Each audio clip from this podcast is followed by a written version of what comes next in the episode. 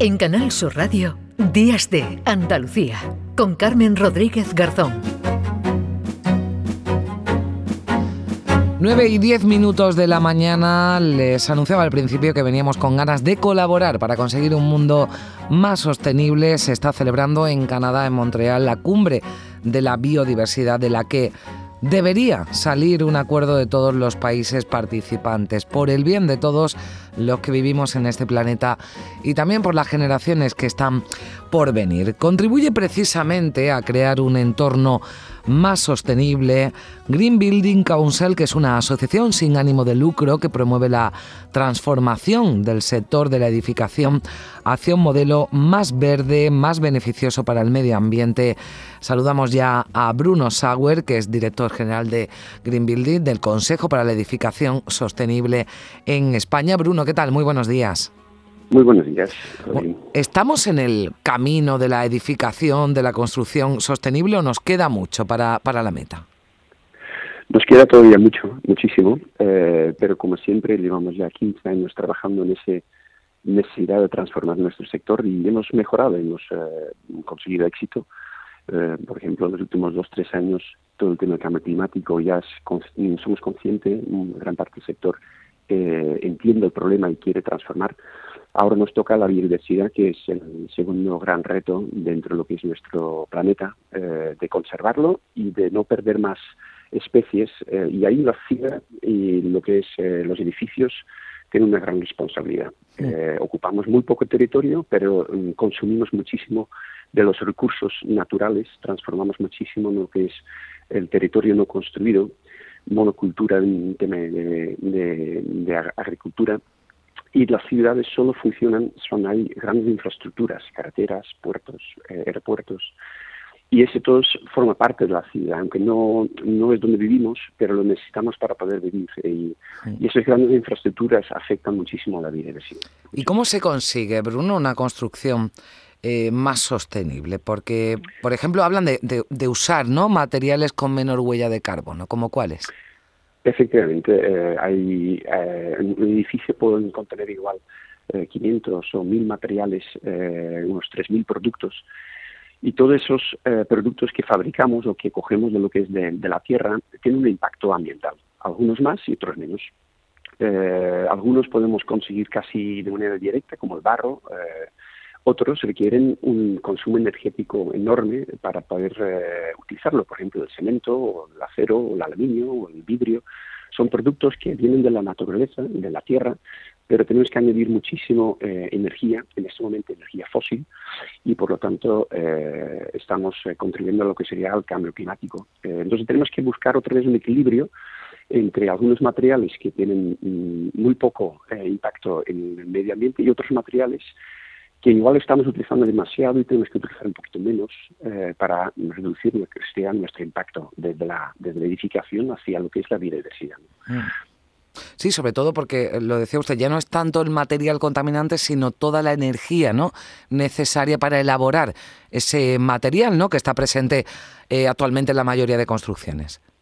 Efectivamente, es la energía que metemos dentro de lo que es el, material que nos afecta al cambio climático, pero hay otros aspectos, eh, por ejemplo, la salud, eh, que pueden desvincularlo de la energía. Hay materiales que son muy saludables y otros materiales que son tóxicos.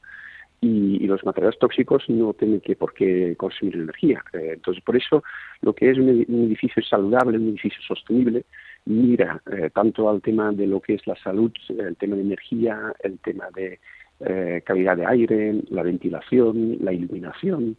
Eh, todos son aspectos que contribuyen a tener un edificio más sostenible. Y no solo se trata de hacer eh, edificios, infraestructuras, viviendas menos contaminantes, con un menor impacto en el medio ambiente, sino también esas construcciones pueden crear impactos positivos. ¿Cómo es esto? El impacto positivo es un concepto relativamente nuevo. son edificios que por ejemplo, a nivel de energía, eh, producen más energía de lo que realmente consumen. Eh, entonces son eh, edificios que aportan un valor positivo a lo que es el entorno. y lo mismo puede ocurrir con, por ejemplo, la biodiversidad. tú tienes un solar y construyes un edificio, entonces has perdido de alguna manera biodiversidad en el solar porque lo has ocupado pero podrías introducir dentro de tu edificio otra vez zonas verdes, cubiertas ajardinadas, de tal forma que la situación posterior al edificio conlleva más biodiversidad de lo que podría haber tenido el solar antes de construirlo. Entonces, esos son edificios que consideramos eh, positivo eh, cara hacia lo que es el impacto, la situación antes y después de construir. Hmm. Claro, Bruno, pero algunos nos estarán escuchando y pensarán, como con eh, las energías renovables, sobre todo hace muchos años, esto seguro que resulta más, más caro, ¿o no?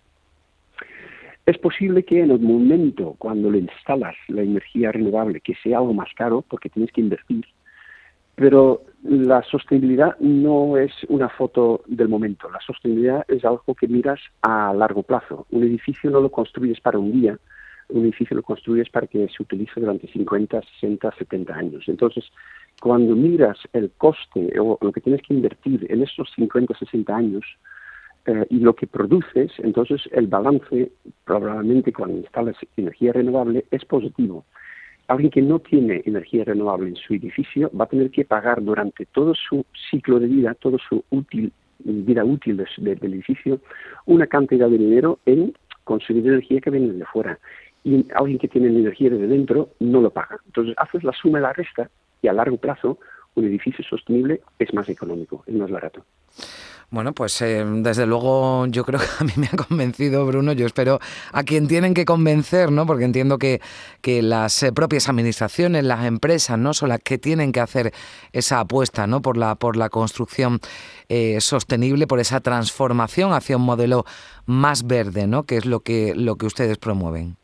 Efectivamente, mm, aparte de la administración y las empresas, yo creo que en primer lugar los ciudadanos, eh, tú eh, si buscamos un piso o queremos construir una casa o buscamos una oficina para trabajar, que tengamos en cuenta ciertos criterios que eh, no tanto mirando al momento, hoy, eh, mañana, sino a largo plazo, que el edificio sea un edificio saludable, con mucha luz y iluminación, que el tema de energía sea energía renovable, que, que consuma poca energía. Todos son elementos que tenemos que tener en cuenta a la hora de definir o pedir una vivienda, una oficina, eh, a partir de hoy, en hacerlo hacia adelante. Usted, Bruno, lo ha dicho durante la conversación que hemos mantenido en un par de, de, ocasiones, ¿no? El problema es que no miramos más allá, no pensamos ¿no? En, el, en el futuro, que es el presente, y esto ocurre, por ejemplo, ¿no? En esa cumbre de Montreal en la que se dice es la última oportunidad, pero ¿cuántas veces hemos escuchado lo de la última oportunidad en los últimos años? Eh, demasiadas veces lo hemos escuchado, eh, pero es, es, es, una realidad. Cada año cuando hacemos tanto a nivel de clima eh, como en tema de biodiversidad, cuando hacemos un poco la cuenta de, lo que, de lo que hemos perdido, lo que estamos impactando, el ser humano tiene que ser optimista pensando que se puede resolver todo. Entonces siempre decimos año tras año es la última oportunidad, aunque la oportunidad siempre es menor. ayer estuvimos cerrando un documento eh, sobre lo que es la hoja de ruta de la descarbonización del sector en España y cuando miras las cifras eh, y, y, miras hacia atrás 10 años, eh, dices, jo, si hubiéramos empezado hace 10 años con, la urgencia como lo tenemos hoy, en día, sería mucho más fácil resolverlo. Pero aún así, siempre decimos que no perdemos lo que sería la, el positivismo o, la, la, necesidad y la, la, urgencia de resolverlo y, y buscamos soluciones para resolverlo en el momento que decimos que ya no se puede resolver, pues entonces ya eh, podemos cerrar los, libros y ir a casa. Mm, pues mejor no, mejor, eh, mejor adoptar esas soluciones como las que proponen desde Green Building Council, que es esa asociación sin ánimo de lucro de la que venimos hablando y que promueve la transformación del sector de la construcción hacia un modelo más eh, verde.